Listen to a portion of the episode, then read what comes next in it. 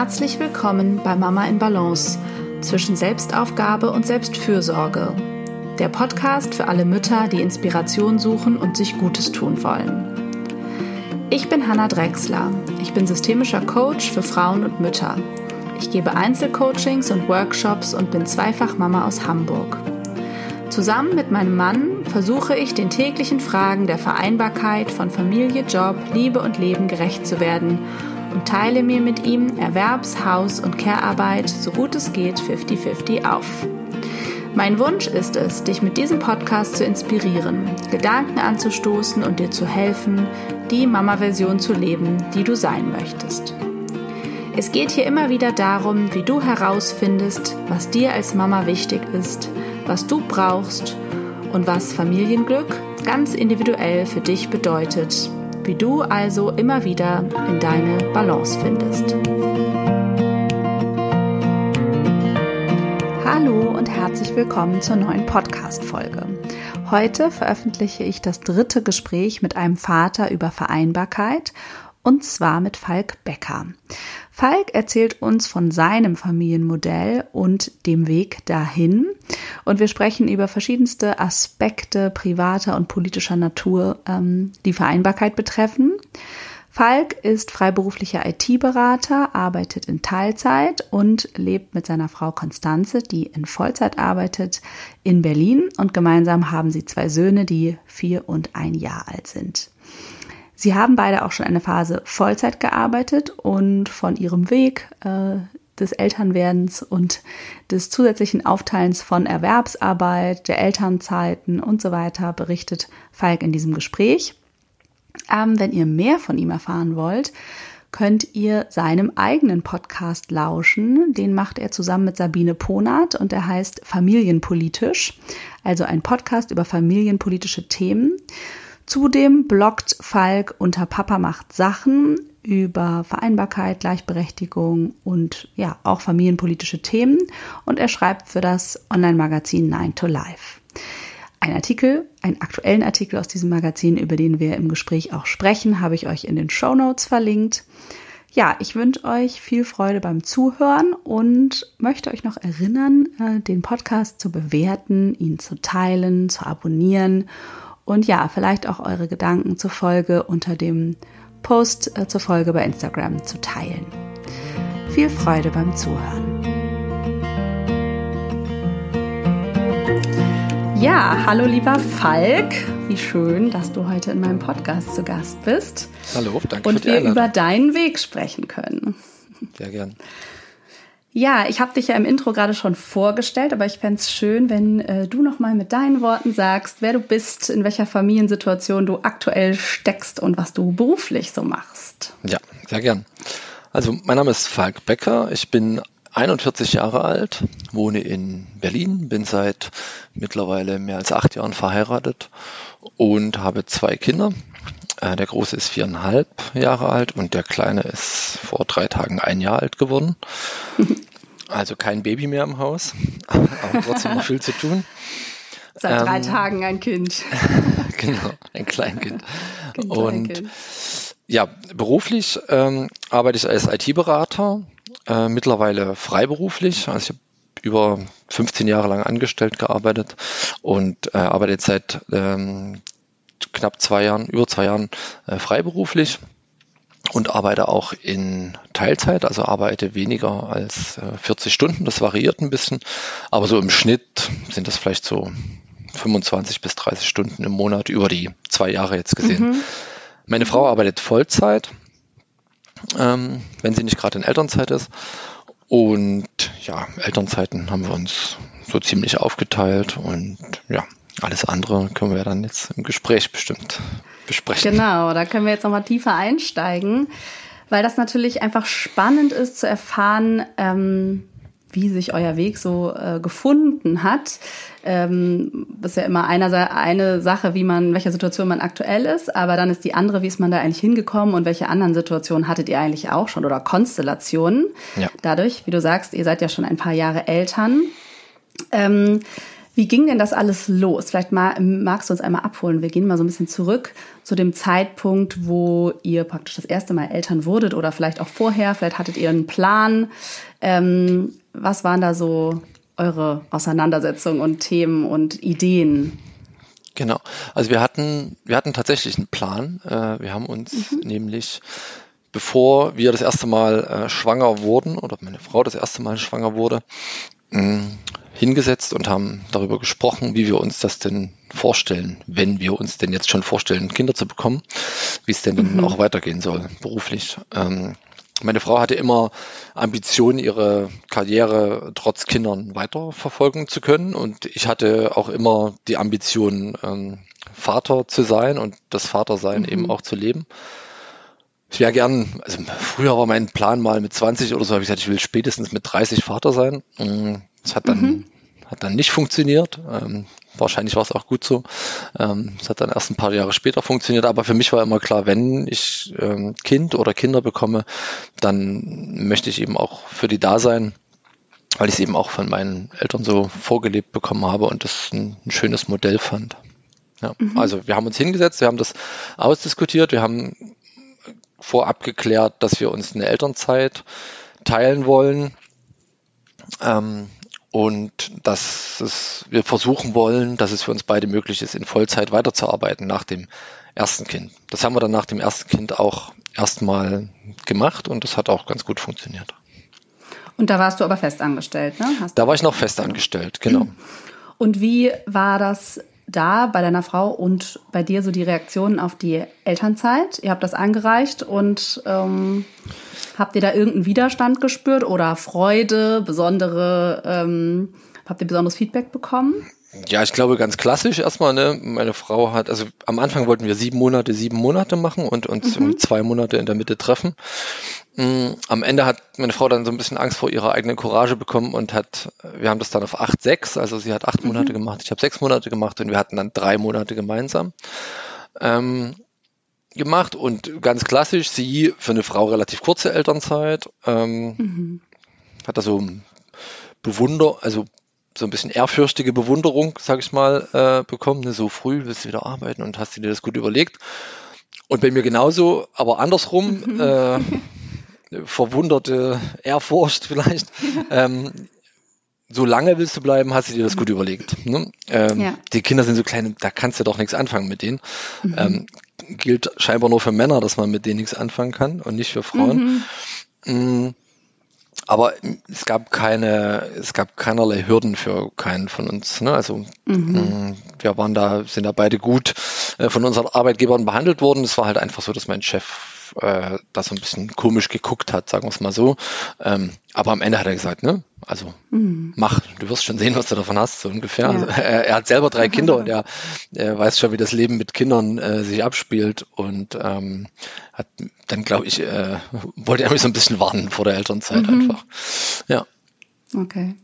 Und würdest du oder würdet ihr rückblickend auch sagen, das war so äh, die richtige Entscheidung? Also das hat äh, ging sich gut aus so ungefähr. Also ihr habt das dann so gemacht und es war ähm, ist es war es so, wie ihr es euch ungefähr vorgestellt hattet oder ähm, war es ganz ähm, anders?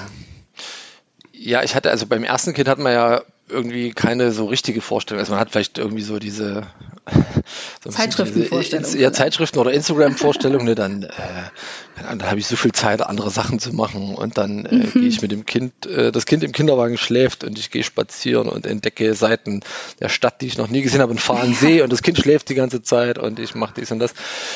Ähm, so war es nicht. Aber, mhm. ähm, aber es war eine schöne Zeit, es war eine super Zeit. Ähm, es war eine super anstrengende Zeit, als wir gemeinsam Elternzeit hatten und zu Hause waren. Äh, mhm. Wir sind, wir sind auch, waren auch im Urlaub äh, in der Zeit, wie, wie, man es halt klassisch auch so macht. Mhm. Ähm, das war eine gute Zeit, da haben wir echt eine gute Zeit gehabt, aber wir waren so zwischen zwei Urlauben, waren wir fünf Wochen zusammen zu Hause und das war eine richtig, richtig beschissene Zeit, muss man sagen. Also das war so mhm. die Zeit der Aushandlungsprozesse mhm. und des, warum machst du das so und nicht so und warum ist das so und ähm, ich glaube, ich war da auch ziemlich äh, arschig zu Beginn, halt klassisch, ne? Man, mhm. Irgendwie ist man am Anfang immer arbeiten, dann kommt man nach Hause und denkt, wie sieht's denn hier aus, was ist denn hier? Und die ganze Zeit, du bist den ganzen Tag zu Hause.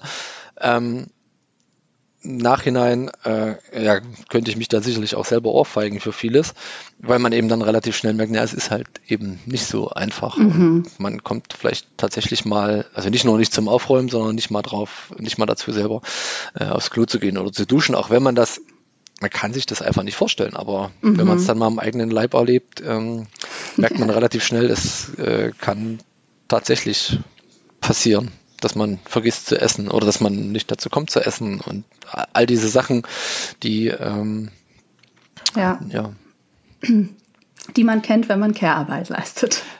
Genau, und die man aber auch ja. nur kennt, wenn man Care-Arbeit leistet. Ne? Und wenn man es eben auch alleine, alleine ne? macht. Ja. Mhm. Genau. Ja, ja. ja ich finde das spannend, dass du das sagst, diese Aushandlungsphase. Ich kann mich daran auch sehr gut erinnern. Ähm, wir hatten keine überschneidende Elternzeit bei unserem ersten Sohn, aber ähm, trotzdem gab es diese Aushandlungsphase logischerweise, weil einen Übergang gibt's ja trotzdem. Also dieses, ja. äh, einer muss loslassen, einer muss das Ruder übernehmen und dann muss man ja irgendwie schauen, was bedeutet das? Und dann ja auch nochmal wieder der Übergang in den Alltag, den erinnere ich auch stark, also äh, wo dann beide berufstätig sind und sich um das Kind kümmern, ist ja auch nochmal ein Umbruch. Da muss man es wieder äh, irgendwie anders verteilen vielleicht. Ja, ähm, da, wobei das ganz gut funktioniert ja. hat bei uns, weil wir einfach dann natürlich keine Zeit hatten, uns um äh, über irgendwas zu streiten. So, ja. Wie wenn beide zu Hause sind und äh, dann hat man halt gut. den ganzen ja, Tag stimmt. Zeit, sich äh, mhm. über irgendwelchen mhm. Kram zu streiten, der mhm. im Nachhinein betrachtet völlig belanglos ist. Ja. ja. Ja, und gleichzeitig glaube ich, ist es vielleicht auch gut zu sagen und zu wissen, dass es dazugehören kann. Also wieso sollte das völlig reibungslos laufen bei einer Arbeit, die beide vorher ja noch nicht gemacht haben oder die zu beiden dazugekommen, also zu, da hinzukommt, zu den anderen Tätigkeiten, die man sonst hat und dem mhm.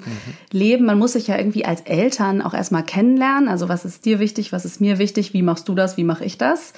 Also ich glaube, es ist schon auch gut zu wissen, äh, für Menschen, die, auf die es noch zukommt vielleicht, ähm, dass das auch sein darf, dass das total holprig ist und dass man das irgendwie verhandelt und dass das halt auch keinen Spaß macht oder ja, irgendwie nicht nur schön zusammen mit dem Coffee to go Kinderwagen schieben bedeutet, sondern dass ja. es eben bedeutet, sich auseinanderzusetzen. Aber dass das äh, ja dann dazu führt, dass sich die Dinge hoffentlich zurecht ruckeln und ähm, man dann irgendwie eine Verteilung findet, die passt. Genau, und trotzdem, also ich meine, beim zweiten Kind passiert das Ganze dann wieder im Zweifelsfall, ja. ne, weil die Situation halt auch nochmal eine andere ist. Ähm, dann wünscht man sich wieder zurück in die Elternzeit mit dem einen Kind, weil man sagt, oh, boah, früher, da konnte ich einfach sagen, jetzt mach, nimm du den mal, ich mhm. muss jetzt mal äh, eine Stunde Pause machen.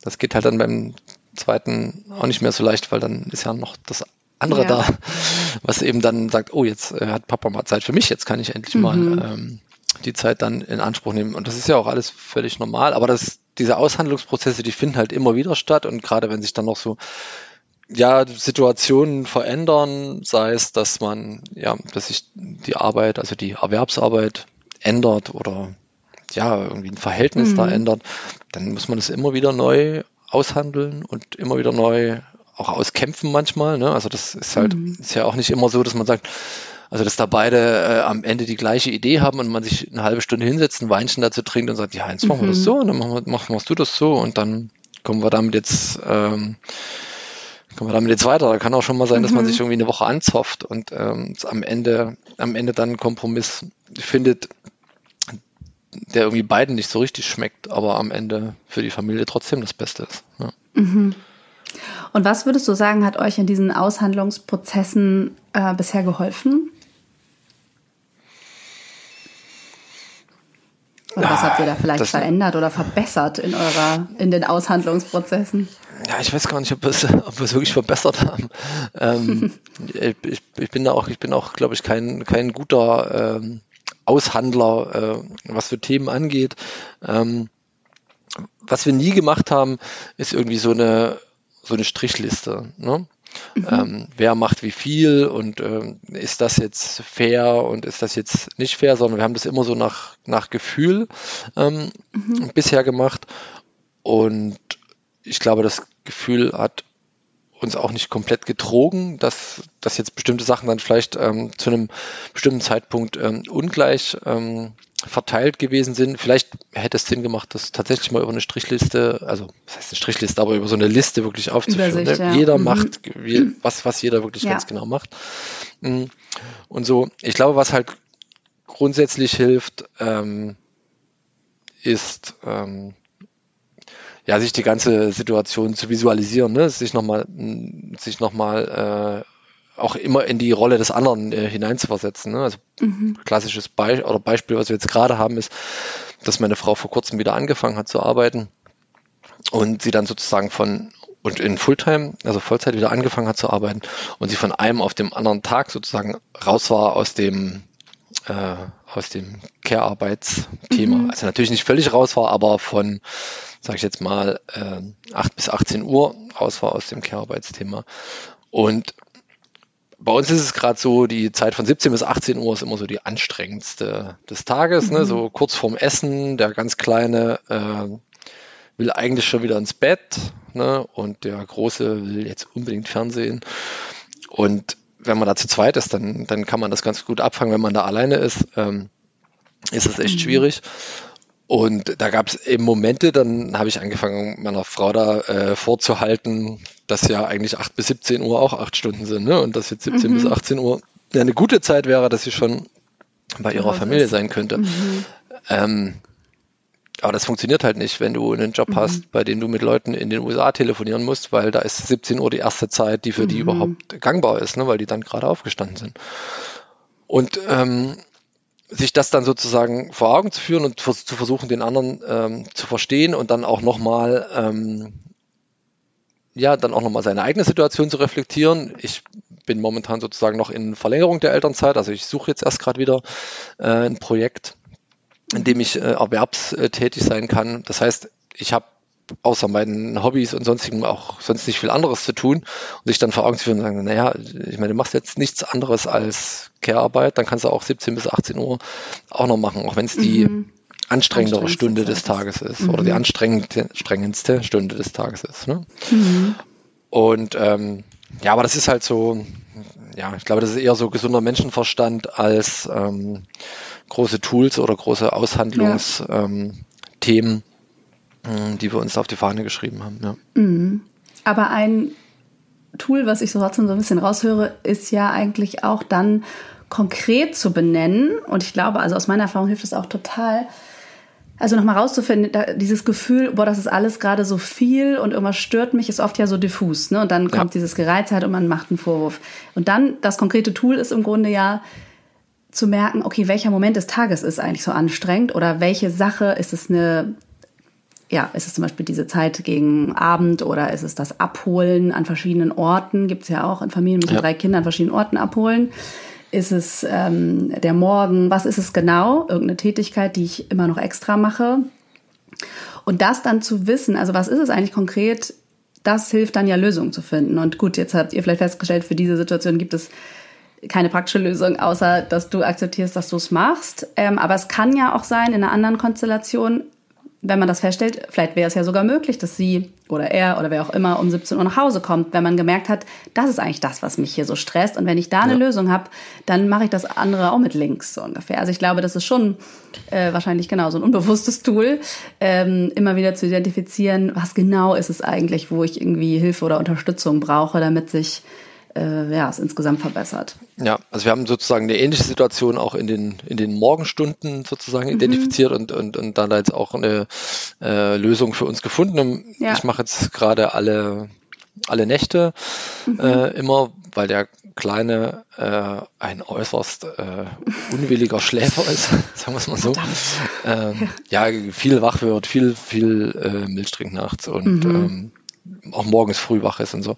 Mhm. Und ähm, der Deal ist jetzt sozusagen, ich bin dann bis 6 Uhr bin ich dran und wenn er mhm. vor 6 Uhr aufwacht, dann habe ich Pech bis 6 Uhr und aber dann sozusagen übergebe ich an, mhm. an meine Frau und die macht dann so den Morgen mit den Kindern und ich kann mich dann noch mal eine Stunde hinlegen und ich bringe ja. die Kinder dafür dann wieder in die Kita. Aber mhm. ich habe morgens dann die Möglichkeit, einfach auch noch mal eine Stunde zu schlafen, zu ja. lesen oder was auch immer äh, mein Müdigkeitslevel dann gerade zulässt. Mhm. und sie übernimmt dann den Rest und macht die sozusagen fertig für den Tag und dann klatscht uns wieder ab. Das heißt, sie hat einen festen Start, zu dem sie anfangen kann mit mhm. Arbeiten. Und ich kann trotzdem relativ entspannt in den Tag gehen. Ja. Mhm. ja. Ich glaube, das ist wirklich ein großer Teil dieser gesamten Vereinbarkeitsleistung, die man da so erbringt, dass das eben wirklich was ist, was, was immer nur vorübergehend statisch, sag ich mal, ist und immer wieder ein Modell findet und dann muss man wieder gucken mit jeder, wie du sagst, Arbeitgeberwechsel oder Alter der Kinder, das sich verändert und was die können. Weiß ja. nicht, wir müssen jetzt plötzlich äh, nur noch ein Kind anziehen und ausziehen. Juhu, ja, super, es ist ne? ja dann auch so, huch, was macht, äh, werden ja richtig Kapazitäten frei. Ja. Ähm, ne? Also verändert sich immer wieder was, wie Kinder ja auch ähm, selbstständig werden und so weiter. Und ähm, erzähl doch noch mal, jetzt waren wir schon ganz viel im Hier und Jetzt, aber ja. ihr hattet dann ja, wir waren ja auch da, dass ihr erstmal so ein Modell hattet für, äh, also mit dem ersten Kind nach der ersten Elternzeit und dann hat es sich ja verändert. Hat es sich erst mit dem zweiten Kind verändert oder schon vorher? Nee, es hat sich tatsächlich zwischendrin verändert. Mhm. Ähm, ich habe schon seit, seit vielen Jahren mit dem Gedanken äh, geliebäugelt oder gespielt, mich äh, vielleicht mal selbstständig zu machen. Das ist in meinem Umfeld relativ leicht. Das ist eine gute mhm. Branche, eine einfache Branche.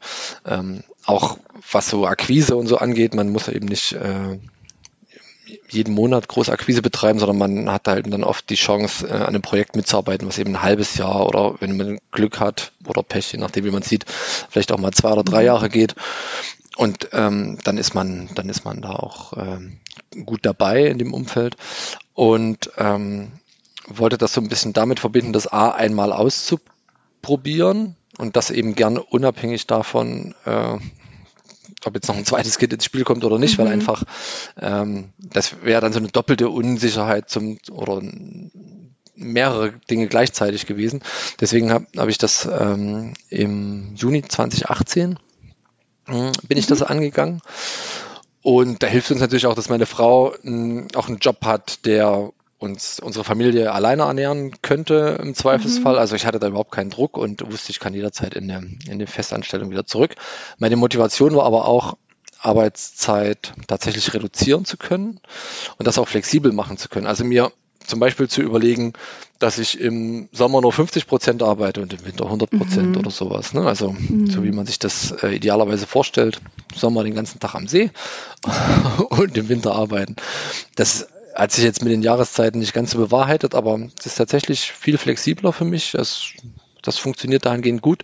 Ich habe gemerkt, dass ich mehr Zeit mit damals noch dem einen Kind hatte und dass ich einfach mehr Zeit für andere Dinge hatte. Ne? Also mhm. ähm, mich interessieren halt auch viele Dinge neben. Ich finde meine Arbeit gut, aber das erfüllt mich jetzt nicht zu 100 Prozent. Ich mache viele Dinge neben, neben der Arbeit irgendwie.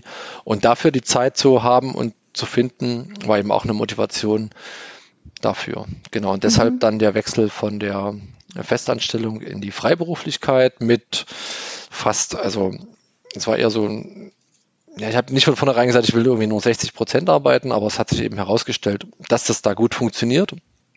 Und ich bin dann auch immer so in die Verhandlungen reingegangen. Ich habe immer gesagt, mhm. ich kann euch drei Tage die Woche bieten, vielleicht dreieinhalb. Wenn euch das, wenn euch das reicht, gut. Und wenn mhm. nicht, dann müsst ihr euch vielleicht jemand anderen suchen. Und mhm. das hat auch gut funktioniert. Ich glaube, wenn man das auch offensiv kommuniziert, dann kann, kann das auch gut funktionieren. Ja, ja ich glaube, das ist, ähm, oder ich merke das auch, es ist ein wichtiger Teil für Eltern, das immer mitzukommunizieren. Ne? Also auch ähm, bewusst nicht zu sagen, da habe ich einen anderen Termin, machen ja auch manche Leute, sagen, ne, weil, so, sondern zu sagen, da bin ich mit meinen Kindern. Ähm, dass es, man es ja. nicht so verschweigen muss und selber so das Gefühl hat, ich darf das nur so halb laut sagen. Sondern ich glaube, das ist ein wesentlicher Teil, was gut für einem selber tut, dass man dazu stehen darf. Aber natürlich tut man damit auch immer was für andere Eltern äh, ja. und schafft Verständnis so, ne? Ja. Ja, mhm. ein ganz großer Punkt da ist bei mir in dem, im, im Jobumfeld eigentlich Reisen. Ne? Also so ah, IT-Berater ja. sind eigentlich immer vor Ort beim Kunden. Bei mir ist, ich habe ein bisschen technischeres Thema, da ist das auch nicht ganz so wichtig, aber grundsätzlich wird das immer vorausgesetzt. Und ich sage dann immer, ich reise maximal jede zweite Woche für eine Nacht. Mhm. Punkt. Und ich sage auch nicht, ist das okay für euch, sondern ich, das ist sozusagen das meine ist Einstiegsvoraussetzung. Mhm. Und ich sage, ich habe zwei kleine Kinder zu Hause, meine Frau arbeitet voll, das funktioniert anders nicht. Und mhm. ich macht keinen Sinn, wenn ich euch das jetzt irgendwie verschweige, weil spätestens nach ein paar Wochen fällt das Konstrukt in sich zusammen, sobald mal jemand krank ist oder sonst irgendwas. Und dann haben wir alle mhm. nichts davon. Und das ähm, hat auch irgendwie noch nie zu Problemen geführt, tatsächlich. Ja, cool. Und ja. meinst du, das hat was damit zu tun mit der Freiberuflichkeit oder wäre dir das in Festanstellung auch möglich? Äh, in Festanstellung müsste ich das sozusagen zuerst mit meinem Arbeitgeber verhandeln und der müsste es dann mit dem Auftragnehmer verhandeln. Ja. Und der Arbeitgeber würde das verstehen, würde es aber nicht so freizügig wie ich selbst an den Auftragnehmer, äh, Auftraggeber ähm, kommunizieren wollen, weil mhm. er sich, weil er denkt, dass er damit in Hintertreffen gerät, ne? glaube ich. Und ähm, beziehungsweise so kenne ich das auch, ne? Auch ähm, teilweise, dass man eben in Projekten vorgestellt wird als Teil des Projektteams, aber sagt, du weißt, ich bin in dem Projekt, ich kann nicht Teil dieses Projektteams sein, wenn ihr mich dort vorstellt. Mhm. Und sagen die, ja, das klären wir dann. Erstmal müssen wir hier Expertise zeigen und so. Ne? Mhm. Und das, das ja. würde man eben selbst nicht machen. Und ähm, da geht's halt eher noch drum, Projekte zu gewinnen. Und wenn man freiberuflich ist, dann muss man eben nicht so viele Projekte wie möglich gewinnen, sondern genau so viel, wie man äh, selbst äh, leisten kann. Und dann geht man, glaube ich, auch offen, offener mit den Themen um. Und ich glaube, viele ähm, Arbeitgeber mh, hm, unterschätzen da so ein bisschen, dass die Auftraggeber das teilweise eben einfach akzeptieren würden. Mhm. Ja, das vermute ich auch. Das ist ja auch so ein bisschen dieses äh, Mut, der natürlich dazu gehört ähm, und ein Selbstverständnis, dass der Arbeitgeber vielleicht nicht so sehr mit sich identifiziert, äh, weil das natürlich also anders ist, wenn man das als Individuum tut, als als irgendwie Organisation. Ne? Und ja. wenn man als Individuum damit sehr identifiziert ist, dass das eben zu dem Leben dazugehört, dass man auch präsenter Vater ist, kann man es natürlich ganz anders rüberbringen, als wenn man das für andere machen soll. Wobei es natürlich auch Organisationen gibt, die das auch als Teil ihrer Identität verstehen. Ähm, ja. Und also ich, ich, ich äh, muss gerade an eine Frage denken, die ich äh, über Instagram jetzt vorhin noch gestellt bekommen habe. Ich mhm. hatte ja noch gefragt, gibt's äh, Fragen an dich? Und ähm, die eine Frage, die noch kam, war, was aus deiner Sicht Argumente ähm, sind für Väter, das ist jetzt sozusagen die andere Seite dann, die ist, man könnte sagen die Unternehmensseite oder die Väterseite eben zu reduzieren und die Care-Arbeit auch zu übernehmen. Ich finde, es steckt da so ein bisschen drin. Also ähm, man könnte das jetzt aus Seite Sicht der Unternehmen betrachten und danach vielleicht aus Seite der Väter. Was würdest du da sagen? Da habe ich zufällig äh, heute bei 9 to Life einen Artikel drüber veröffentlicht, Ach, warum, warum, warum mehr Väter in Teilzeit gehen müssen. Also das ist, das ist für mich, äh, also gibt es zwei, zwei Perspektiven. Einmal natürlich die ja. individuelle Perspektive. Also ich muss natürlich für mich als Mann, Vater oder Mensch überhaupt wissen, was, was ist für mich wichtig. Ne? Wenn ich die mhm. totale Erfüllung in Arbeit finde und ähm, mit meiner Familie nichts anfangen kann, dann gibt es natürlich wenige Argumente dafür zu sagen, jetzt arbeite mhm. doch, also arbeite doch weniger. Aber selbst wenn man keine Kinder hat oder wenn man ja, selbst wenn man keine Kinder hat, ist ja Vereinbarkeit, betrifft ja nicht nur Vereinbarkeit von Familie und Beruf, sondern eben auch von allem außerhalb des Berufs mit dem Beruf. Ne? Das kann ja Pflegearbeit äh, für Angehörige sein, das können einfach Hobbys sein, die zeitintensiv sind. Ne? Wenn du Triathlet bist und jede Woche irgendwie zweimal zwei Stunden schwimmen musst und äh, 100 Kilometer rennen, mhm. das schaffst du halt auch nicht, wenn du 50 Stunden arbeitest, es sei denn, du rennst die ganze Nacht durch oder schwimmst ja. die ganze Nacht durch. Ähm, oder ja, oder einfach Themen, die einen, die einen parallel beschäftigen, ne? Ehrenamt, äh, gesellschaftliches Engagement, alles Mögliche. Ähm, und wenn es irgendwas gibt, was einen interessiert und was man ausprobieren möchte, dann braucht man dafür Zeit. Und Teilzeit ist halt ein ideales äh, Modell, um jetzt nicht seinen Job sofort komplett aufzugeben, weil einen vielleicht was anderes mehr erfüllt, sondern um Dinge parallel mhm. ausprobieren zu können. Ne? Also für mich ist das ähm, es ist total super. Ich kann irgendwie drei, vier, fünf verschiedene Sachen machen, trotzdem Zeit mit meinen Kindern verbringen und Geld verdienen. Also besser mhm. geht's ja eigentlich nicht. Das ist der individuelle mhm. Aspekt. Ne? der gesamtgesellschaftliche Aspekt, aber das, das muss man dann auch ein bisschen wollen, ist natürlich, äh, ist natürlich auch da. Wenn es jetzt viele Väter machen würden, sagen wir 30 Prozent aller Väter oder so, wenn die in Teilzeit gehen würden, ähm, wir vielleicht ein bisschen ausholen und, und uns Zahlen so angucken. Ne? Mhm. Also es ist ja so, dass ähm, Männer grundsätzlich viel, viel weniger an Teilzeit sind als Frauen. Ja. Die Schere geht aber erst auseinander, wenn man 30 Jahre alt wird.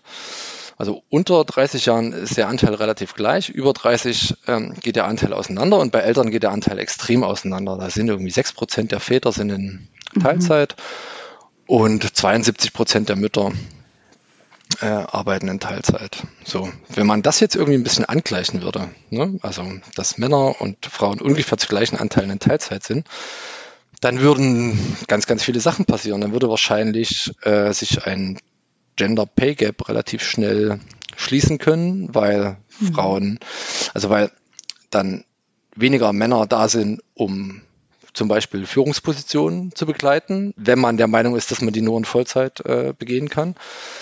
Dann würden mehr Frauen in Führungspositionen kommen, würden höhere Gehälter bekommen. Frauen würden vielleicht grundsätzlich höhere Gehälter bekommen, auch allein dadurch, dass sie mehr Stunden arbeiten können. Das führt wiederum dazu, dass es äh, weniger Gender Care Gap äh, geben würde, weil natürlich auch mehr Männer Zeit hätten, Care-Arbeit zu Hause zu übernehmen. Ein geringerer Gender Pay Gap würde dazu führen, dass äh, die Renten äh, sich angleichen würden. Das wäre sozusagen dann ein weiterer Effekt. Und ganz kurzfristig betrachtet würde es einfach auch dazu führen, dass ähm, Männer und Frauen wahrscheinlich gleichere Anteile an Elternzeit nehmen würden, weil es finanziell einfacher oder einfacher darstellbar wäre, weil eben nicht mehr das Argument ziehen würde, ja, meine Frau verdient viel weniger als ich und äh, mhm. deswegen muss die jetzt zwölf Monate Elternzeit nehmen und ich kann maximal diese zwei Elternmonate nehmen, weil die werden ja bezahlt und das Geld wollen wir nicht liegen lassen. Mhm. Also es gibt ganz, ganz viele ja. äh, Sachen, aber das ist halt so ein Henne-Ei-Problem, ne? wenn es keiner, wenn keiner anfängt, äh, in Eltern mhm. in Teilzeit zu gehen oder ähm, zu versuchen, das irgendwie so darzustellen, dass Männer und Frauen in, in, in Beziehungen eben gleich viel arbeiten, dann tut sich halt nichts. Aber wenn es viele angehen, dann tut sich halt was und für die nachfolgende Generation ist halt was getan. Also ich glaube, jeder muss sich da überlegen, was will ich selbst, was ist für mich selbst wichtig und wenn ich das gut finde, mm, was für mich selbst, also wenn es für mich selbst äh, hilft, dann tue ich gleichzeitig noch was für die Gesellschaft. So. Mhm. Oder wenn es ja. mir selbst egal ist, aber ich will halt einfach ein bisschen mehr Freizeit haben, dann ähm, kann ich auch noch was für die Gesellschaft tun. Ne? Und wenn es ja. nur aus gesellschaftlichen ähm, Erwägungen ist, na gut, dann muss man mal gucken, was man da mit seiner freien Zeit anfängt, wenn man damit eigentlich nichts anfangen kann. Aber auch da bin ich ah, mir ganz sicher, sich findet sich was. Ja. Ne? Und sei es Mittagsschlaf. Ja, ja, zum Beispiel. Ja. Ja, ganz wichtige Kette einfach, ne, die man, finde ich, nicht oft genug äh, betonen kann. Also diese Zusammenhänge, es ist dann eben doch ganz schön komplex. Aber die Motivation kommt sicher ähm, aus dem eigenen Leben, so wie du ja auch sagst. Ähm, Im Grunde, das hat auch mit deinen Kindern zu tun, dass du jetzt zum Beispiel selbstständig bist, aber auch eigentlich mit deinen Interessen, ähm, die du auch hättest, äh, wenn du keine Kinder hättest. Ähm, also, dass man ja sich auch als allererstes eben fragt, was will ich?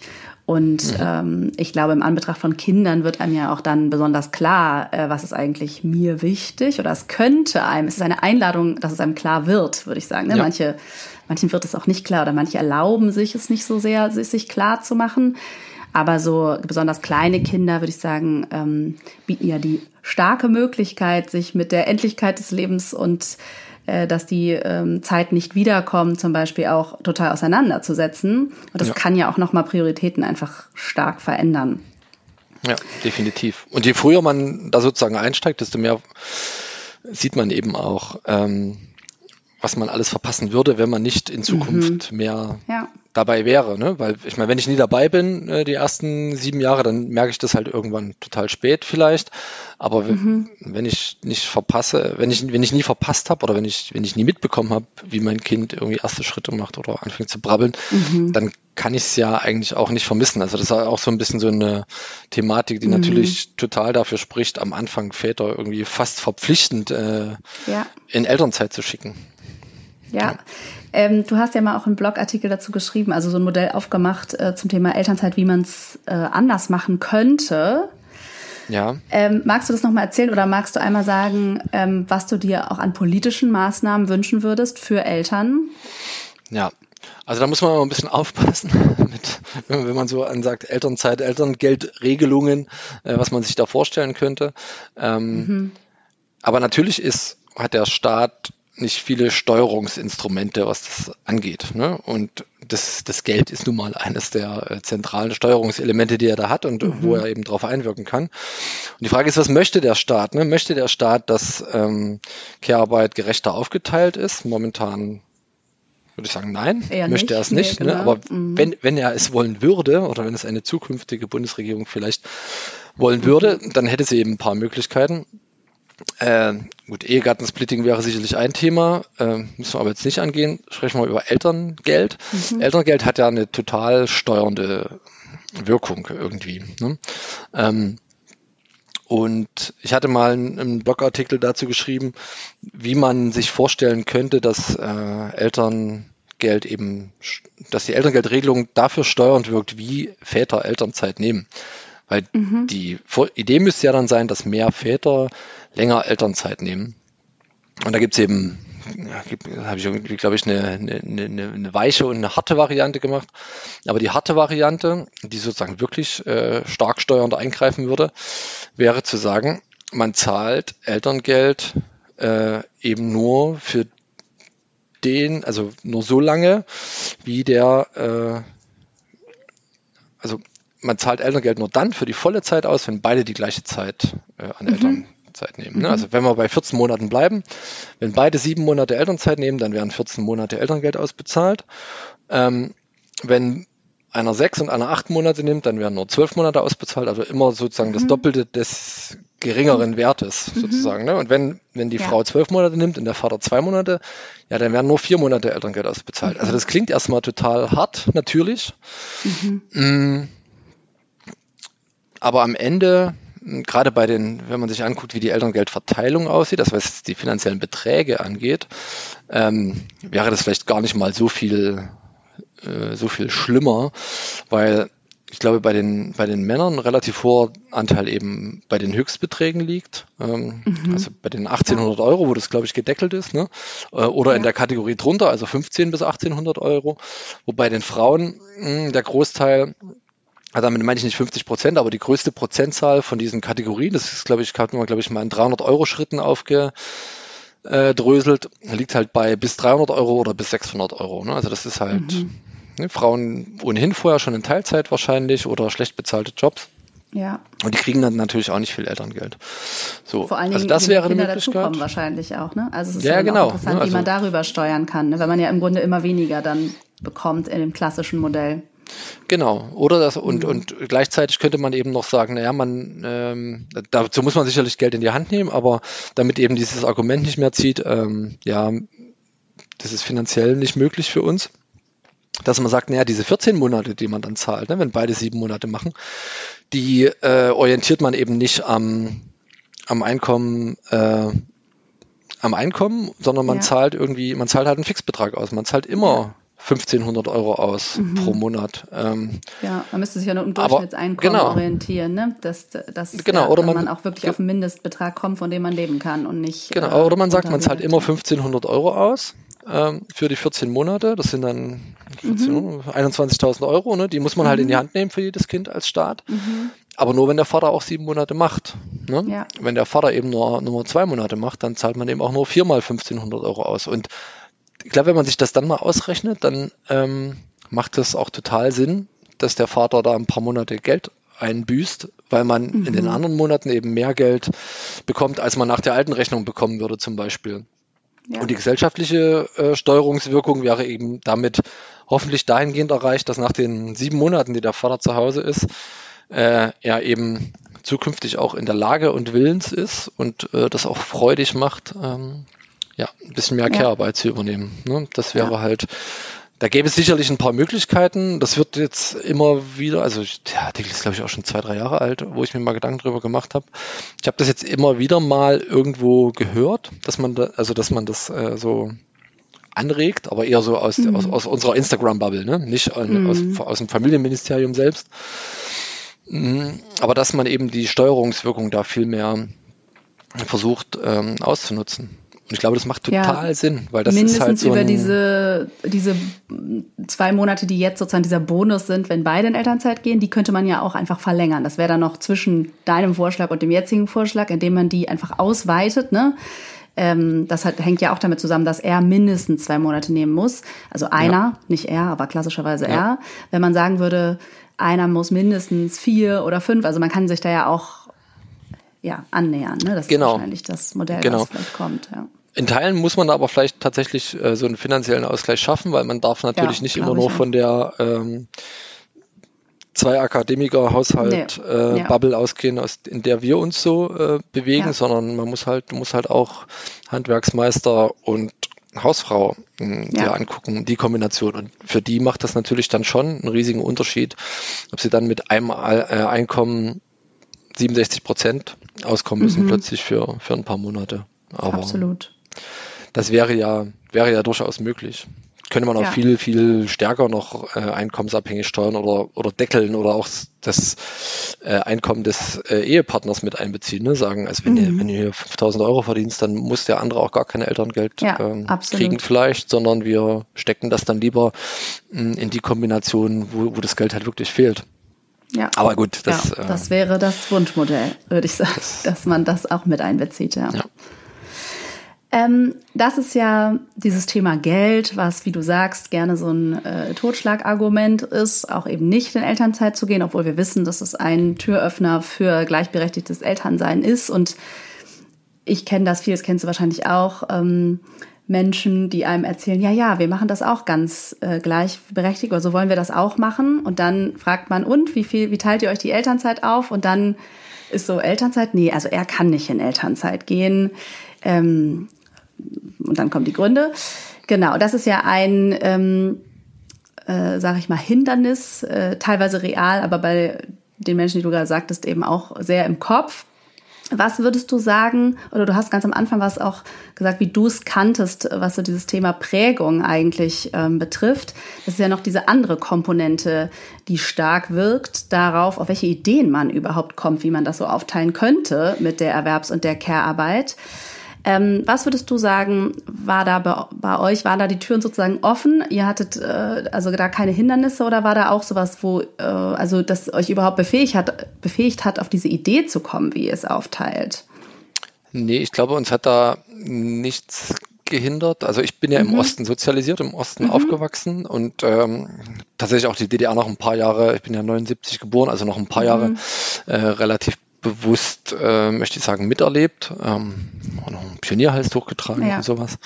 ähm, und mein Vater war zum Beispiel immer, immer da. Ne? Also mhm. meine Eltern und also meine Eltern haben sich äh, Care-Arbeit zu Hause auch immer geteilt. Mein Vater hat gekocht, geputzt, äh, auf die Kinder aufgepasst, ins Bett gebracht, alles. Ne? Und irgendwann ähm, nach der Wende, als meine Eltern beide auch nochmal komplett neue Berufe ähm, erlernen mhm. mussten und, und sozusagen ihr Leben auch nochmal komplett auf den Kopf gestellt wurde, hat sich das nochmal ein bisschen verstärkt, weil ja, meine Mutter dann äh, Versicherungskauffrau nochmal gelernt hat oder neu gelernt hat und dann im Außendienst eben gearbeitet hat. Und mhm. tatsächlich, ich meine, da waren wir dann auch schon Teenager und das, also das ist jetzt dann auch nicht so super dramatisch gewesen, aber als wir dann Teenager waren, war die eben auch oft abends, ich meine, wann, wann, wann kann man jemanden äh, eine Versicherung verkaufen, nachdem er gearbeitet mhm. hat, ne? Abends ja. irgendwie. Mhm. Und dann war die abends oft auf Termin und war halt einfach auch gar nicht da. Und ähm, mein Vater, der war immer da, so, ne? Und mhm. ähm, deswegen, das war für mich, ich bin eben auch so aufgewachsen, dass, dass mein Vater immer da gewesen ist und sich immer um alles genauso gekümmert hat, wie sich meine Mutter um alles gekümmert hat uns völlig egal war, wer da war. So, ne? Und das war für mich eine Selbstverständlichkeit und genauso äh, möchte ich das eben bei uns äh, dann natürlich, also nicht natürlich, aber ich möchte das mhm. für uns eben auch so leben und das hat sicherlich dazu, dazu beigetragen und meine Frau fand das gut. Ne? Also die mhm. äh, hat sich das, glaube ich, so gewünscht auch. Und als wir das dann initial besprochen haben, dass wir das so machen wollen, ähm, waren, wir uns, waren wir uns auch relativ schnell einig, dass es genauso aussehen soll. Ne? Ich meine, das initial einmal zu besprechen, wie es aussehen soll und es dann tatsächlich umzusetzen, sind ja immer noch mal zwei verschiedene äh, Paar Schuhe. Aber sich grundsätzlich einig darüber zu sein, wie das Modell nach der Geburt aussehen soll, kann mhm. ich jedem nur empfehlen, vor der Geburt Mhm. Ähm, möglichst vielleicht auch noch vor der Zeugung des Kindes, idealerweise auch noch vor der Zeugung des Kindes, mh, auszuhandeln und sich nach der Geburt dann auch tunlichst äh, an das gleiche Ergebnis dieses Gesprächs zu erinnern. Ja. ja. Ja, ich glaube, es ist einfach nur nochmal auch wichtig, sich immer wieder bewusst zu machen, wie stark diese Prägungen sind und dass wir einfach automatisch reproduzieren, was wir kennen und dass, äh, ja. dass das äh, einfach sehr wahrscheinlich ist. Und wenn man es eben anders machen will in irgendeiner Form, äh, bedeutet das Arbeit ne? oder bedeutet das eine sehr bewusste Auseinandersetzung. Und dass, mhm. wenn einem da so ein bisschen die Vorbilder fehlen, also wie, wie machtvoll das einfach ist, ähm, das merkt man sicherlich auch im Elternsein grundsätzlich, ähm, äh, die eigene Prägung. Ähm, genau, und das weiß man aber vorher meist nicht. Ne? Oder es ist irgendwie nicht so, leider noch nicht so plakatiert überall als ja, kleine Erinnerung. Ja. Vergesst nicht, ähm, äh, ja, wie machtvoll eure Wurzeln letztendlich sind und äh, da sich eben zu fragen, genau, will ich das eigentlich so oder anders ist, ist, ist ja und vor allen Dingen auch in der Auseinandersetzung mit dem Partner, ne? genau, wenn das eben unterschiedlich erlebt wurde oder da unterschiedliche ähm, Ziele, könnte man vielleicht auch sagen, ne, was dieses, das Leben als Familie äh, betrifft, vorhanden sind, ja, ist das halt natürlich automatisch äh, reibungsvoll. Ähm, hast du noch mal Lust, oder mich würde noch mal interessieren, äh, wenn du erzählen magst, so auf ganz praktischer Ebene, was ihr jetzt so in den letzten Jahren gemerkt habt, was euch da wirklich unterstützt, euch entweder zu erinnern, was ihr da, äh, was ihr besprochen habt, oder ähm, ja, wirklich an praktischen Tools euch zu organisieren. Ähm, ja. Ja. ja. Ähm, also wir haben, als wir beide Vollzeit gearbeitet haben mit dem, mit dem, äh, nach dem ersten Kind sozusagen, ähm, mhm. haben wir ja, haben wir relativ schnell gemerkt, das funktioniert. Also es kann funktionieren, wenn alle Räder sozusagen total ineinander greifen. Ne? Mhm. Und die, so die ganzen, die ganzen Klassiker, die eben dann dazwischen kommen, äh, A, Kind krank, das ist sozusagen mhm. die, also nicht der Worst Case, aber das ist sozusagen die Bombe, die voll einschlägt, aber da gibt es ja ganz viele kleine Sachen, die da schon so dazwischen grätschen, dann ganz schnell, ne?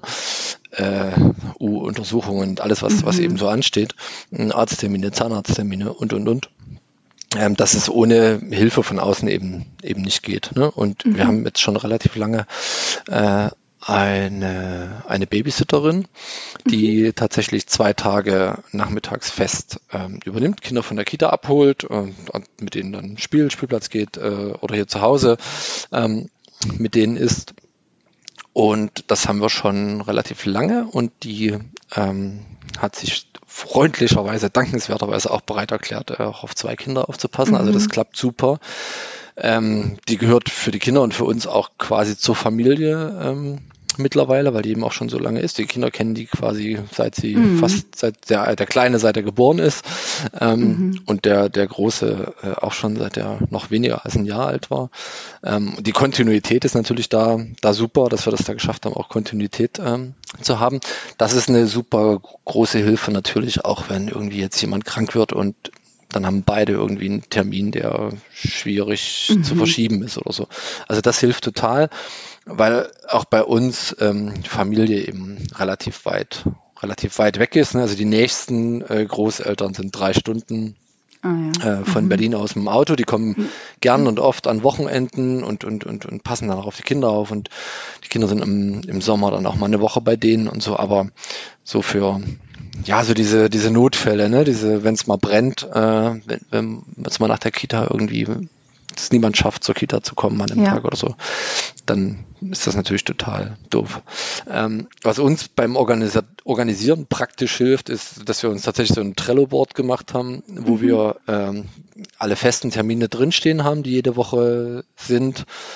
Ähm, und da dann alle Termine, die zu, hinzukommen, äh, eintragen. Also wir haben dann immer so zwei Wochen, ne? diese Woche, laufende Woche und nächste Woche. Da steht dann alles drin und da hat dann jeder seine Farbe und da sieht man dann äh, auch, wer jetzt dann am Freitag, ja, morgen mhm. ähm, zum Impfen gehen muss mit dem Großen. Mhm. Ne? Und, und dann wird das dann zugeordnet und ähm, wer da drin steht, der ist eben dann dran und wenn derjenige es aus irgendeinem Grund nicht machen kann, dann muss er eben auf den anderen zugehen. Aber mhm. derjenige, also ihr der habt da feste ist, Verantwortlichkeiten ist, und daraus ergibt sich, wer es macht. Nee, wir, wir, wir, wir besprechen das. Naja, wir besprechen das am, nee, wir besprechen das sozusagen immer dann eine Woche vorher. Einmal irgendwie am mhm. Wochenende, gucken wir irgendwie zehn Minuten drauf. Die festen Termine, mhm. die sind ja ohnehin ja. klar.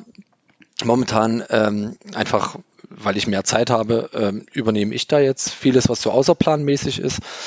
Ähm, aber da steht zum Beispiel drin Montag und also Dienstag, Donnerstag Babysitter, Montag, Mittwoch ähm, hole ich die Kinder von der Kita und mhm. ähm, bin mit denen nachmittags unterwegs. Freitags ähm, macht das meistens meine Frau, mhm. wenn es bei ihr passt.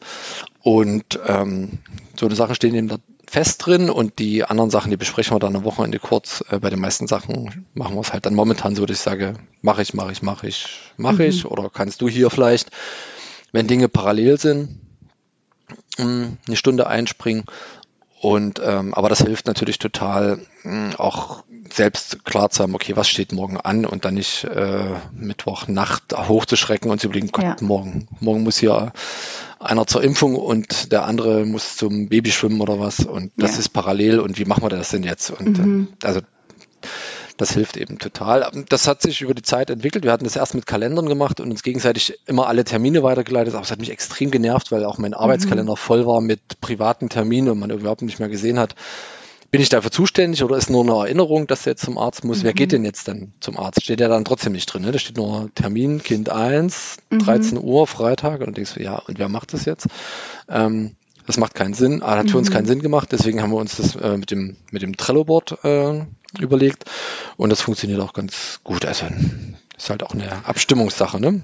Merkt man spätestens, wenn einer sagt, ey, ich habe dir doch aber erzählt, dass sie sich, und dann sage ich, mhm. steht nicht drin, ist nicht in, kann ich nicht machen. Genau, die Frage ist noch, ja. wer pflegt es. Also dann muss es natürlich auch klappen, dass sozusagen beide irgendwie Sachen ja. also, eintragen, ne? Dass man, weil das, man kennt das ja, einer holt das Kind ja. ab und dann weiß ich auch nicht, wird man, wird einem gesagt, es braucht neue Wechselsachen. Ne? Also ja. dieses, und dann muss man natürlich in dem Moment noch dran denken, dass sonst weiterreicht oder wie auch immer. Also ich finde, das ist ja schon auch ja. immer so eine Schleife, ne? Oder wer wird angerufen äh, wegen irgendwas? Ja. Also daraus ergibt sich dann ja oft ein To-Do. Ja, eigentlich ist es ganz einfach an der Stelle. Derjenige, der das To-Do mitnimmt, muss mhm. es auch irgendwie eintragen, mhm. ne? weil wenn er es erst dem anderen sagt und der trägt es dann ein, dann das ja, ist ja, dann Kommunikationsverlust genau. und so. Ähm, ja, Punkt. Ne? Und äh, ja, wer wird angerufen? Das ist halt auch so ein Thema ich weiß nicht, ich glaube seit drei Monaten habe ich die Kinder jeden Tag in die Kita gebracht und immer geholt. Ne? Mhm. Und dann wird irgendwie ein Kind krank und meine Frau wird angerufen. Ja. Wo ich so denke, mhm. was denkt ihr denn, was denkt, ja, ja. was denkt ihr denn, warum ich die Kinder jeden Tag bringe und hole? Ne? Weil ich, also keine Ahnung, da frage ich mich dann. Mhm. Oder anderes Beispiel, äh, auch bei uns aus der Kita, ich, ich, weiß nicht jetzt nicht genau, ob das sozusagen als, äh, ob man das als repräsentativ sehen kann, aber ähm, letztes Jahr habe ich Kinder ja auch schon, oder da war ja nur der Große in der Kita, habe ich den auch schon äh, oft, also immer abgeholt und gebracht. Und ähm, dann war die Frage, ob er mit zur Kita-Fahrt fahren kann und, und möchte und haben gesagt, ja, kann er gern. Und da wurde mir dann so ein Antrag gegeben, so ungefähr, ähm, dass das Amt den, das ja bezahlt, wenn wir uns das nicht leisten können, mhm. sozusagen. Und ich glaube, man hat fest angenommen, dass ich arbeitslos bin, mhm. weil ich das Kind jeden Tag bringe und hole, so ungefähr. Mhm. Ja, also das war so eine, das war so eine, mhm. man konnte sich, man, man konnte sich, glaube ich, in dem Moment nicht vorstellen, dass ich arbeiten ja. kann und trotzdem das Kind jeden Tag bringen und holen. Ja, und wir haben das dann auch nie irgendwie ausgeräumt. Ich habe nur gesagt, nee, brauchen wir nicht. Also ich, äh, ich habe da irgendwie einen Job. Ähm, aber das war auf jeden Fall eine, ja. also so, so tickten dann halt teilweise die, die Gehirne äh, ja. noch. Ne? Total, ne? Ein Vater, total. der irgendwie jeden Tag sein Kind äh, bringt und holt. Komisch. Da der, der kann er nicht, also kann er nicht arbeiten. Ne? Genau. Ja, genau. Ich wurde auch gestern vom Kinderarzt angerufen, dass irgendwie die Versichertenkarte nachgereicht werden muss. Ähm, und bei dem Termin, also dem letzten Termin war eben auch mein Mann und dann, also wusste ich nicht, dass die Versicherung, das hat er vergessen, ja. die nachzureichen. Und dann habe ich auch einfach mal gefragt, ähm, ob sie eigentlich die Nummer meines Mannes haben äh, ja. und mich, mich, angerufen haben, weil sie die nicht haben. Und so war es tatsächlich. Ja. Ähm, die ist da nicht hinterlegt, weil das Kind über mich versichert ist oder naja. so. Aber äh, genau, und da habe ich mich auch gedacht, ja, das, man muss ja so ein bisschen mal gucken, wie kann man dem entgegenwirken. So, nächstes Mal ja, können Sie definitiv. gerne meinen Mann anrufen. Ähm, genau, es ist einfach so, so Automatismen. Ne? Ja. Ja, ja ähm, eine Frage hätte ich noch zum mhm. Schluss, mhm. vielleicht so ein bisschen aus nach vorne blickend, ausblickend.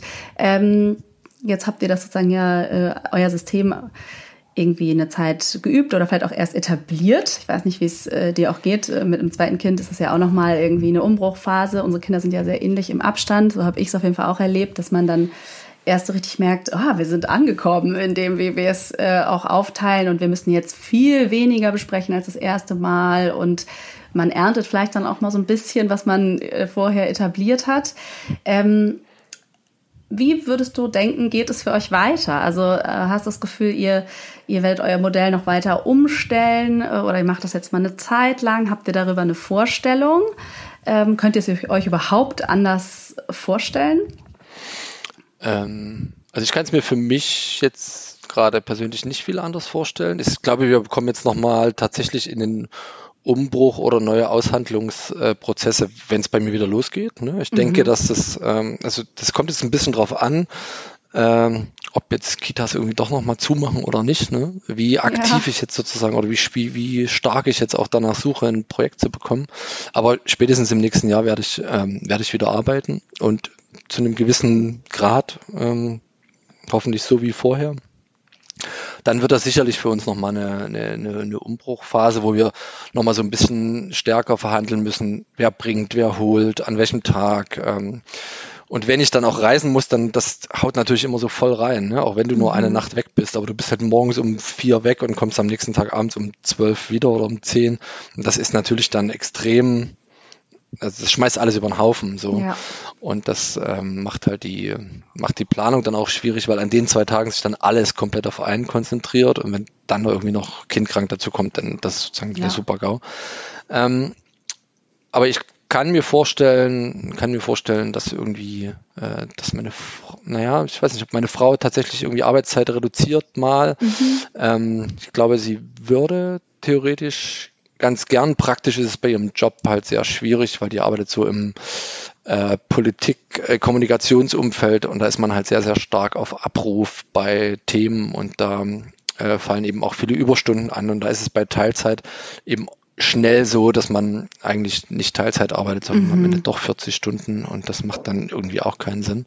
Mhm. Ähm, ich für mich selbst ähm, bin gespannt, wie, wie es dann irgendwie, ist ja nicht mehr weit, wie dann der Umbruch mit Schule nochmal ist, ne, weil das mhm. ja nochmal eine ganz andere mhm. Nummer ist, was so die eigene Freiheit auch angeht mit ich habe nichts zu tun. Also ich meine, wir waren diesen Sommer irgendwie drei oder viermal einfach einen Tag am See statt in der Kita. Mhm. Mhm. Das geht halt dann alles nicht mehr, ne? Ich meine, kann ich alleine an den See fahren. Auch aber, auch aber das ist halt, ähm, ja, also ich meine, das sind ja immer neue Herausforderungen und mhm. irgendwas ähm, kommt da immer. Ich glaube, man muss da sich immer hinterfragen und äh, fragen, ist das für uns beide noch genau das Richtige und ist das mit der mhm. Arbeit, die ich jetzt mache, noch für mich das Richtige und ist für dich das Richtige. Ähm, ich meine, was ja. für uns beide immer auch wichtig ist und warum wir sozusagen auch sehr, sehr viel gegenseitig planen und uns abnehmen, ist, dass wir noch so eine individuelle Freiheit haben. Ne? Das ist ja für, also Mhm. Ich höre immer von vielen Eltern, dass sie das sozusagen verlieren. Mhm. Ähm, das ist, glaube ich, das, was wir am allerbesten geschafft haben, von, ah. von allem bisher, ja. dass ähm, jeder so seine Freiheiten und Freiräume hat. Und dafür ist das Trello-Board eben auch wichtig, dass man eben auch mhm. einträgt, wenn man abends dann nicht da ist und äh, einer beide Kinder ins Bett bringen muss. Ja.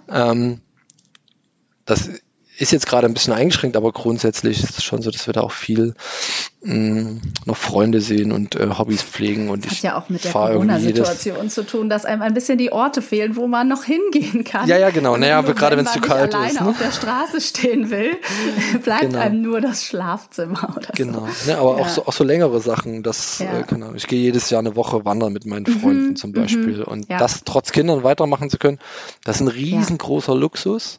Ähm, den man sich aber irgendwie, also man muss sich den Freiraum geben gegenseitig. Man muss es natürlich dann auch dem anderen zugestehen, dass der dann eine Woche weg ist, ja. wenn man selber zwei äh, mit zwei Kindern alleine ist. Mhm. Äh, die Aussicht ist immer meistens nicht so schön wie die auf eine Woche wandern alleine ohne ja. die Kinder. Ähm, aber wenn man das kann und das macht, ähm, das hilft einem auch äh, sehr, den den, den Fokus äh, zu bewahren und in der mhm. stressigen Zeit mit den Kindern sich eben auch auf was zu freuen, was man dann wieder nur für sich hat. Und das ist auch was, was ich sozusagen allen Eltern unbedingt mitgeben mhm. würde. Ähm, leider, so wie ich es mitbekomme, vor, muss man es vor allem äh, Müttern äh, mitgeben, weil Väter sich eben auf die mhm. Freiheit nehmen und Mütter dann nicht. Ne? Mhm. Aber wenn ich so, also ich, ich lese dann manchmal so, ja, heute war ich das erste Mal eine halbe Stunde für mich und das schreibt dann jemand, der ein zweijähriges Kind hat und ich denke so, krass. Ja. Ne? Also noch nicht mal so, also gar nicht mal so, wie konnte es so weit kommen, sondern du Arme, ich wäre, ich wäre implodiert. Ne? Ja. Also ja. ganz sicher. Und ich glaube, bei unserem, also bei unserem ersten Kind war meine Frau, glaube ich, als der Kleine sechs Wochen alt war, das erste Mal einen Abend weg. Ne? Mhm. Und das hat auch funktioniert. Also ich meine, das ist dann immer eine Frage, klappt das mit Abpumpen und, und, und welche, es mhm. muss ja auch nicht mit sechs Wochen sein, aber irgendwann ähm, ja. an sich selbst zu denken und ähm, neben all dem Elternsein auch noch ähm, ja, einfach selbst, mhm. selbst zu sein und ähm, sich Zeit für sich zu nehmen, ist eben ein wichtiger Punkt und den kann man eben auch besser Absolut. wahrnehmen, wenn man, ja, wenn man sich irgendwie das alles ein bisschen teilt. Genau, wenn man noch diese Vertretungsmöglichkeit einfach äh, etabliert, ne? Und dadurch ja. beide einfach mehr Freiräume bekommen und gar nicht so ein ja so eine krass unterschiedliche Lebenswelt vielleicht auch entsteht, die ja, ähm, sonst glaube ich oft ähm, sich einschleicht. Ja, ich danke dir für deine Zeit und ja, ich danke dir. Das wichtigen Worte. ich, äh, ja, man könnte darüber dann wirklich doch immer noch sehr viel äh, sprechen. Das sage ich eigentlich immer, äh, äh, was da immer noch so äh, im Einzel drin steckt. Ne? Ja. Ähm, aber ja, ich glaube einfach, es ist äh, inspirierend, so Geschichten zu hören und ähm, ja, so zu gucken, wie machen das so andere? Man darf ja dann mal so ein bisschen so äh, hinter den Vorhang vielleicht gucken. Man ja. hört ja oft nur so grobe Rahmendaten und weiß dann nicht so richtig, wie sieht es eigentlich hinter den Kulissen aus und was sind da eigentlich Dinge, die gut laufen und was ist schwierig und so. Und darüber zu sprechen, eben auch über die vielen Vor- und die ein paar Nachteile äh, gleichberechtigter Elternschaft, so würde ich es jetzt mal dreist ja. behaupten.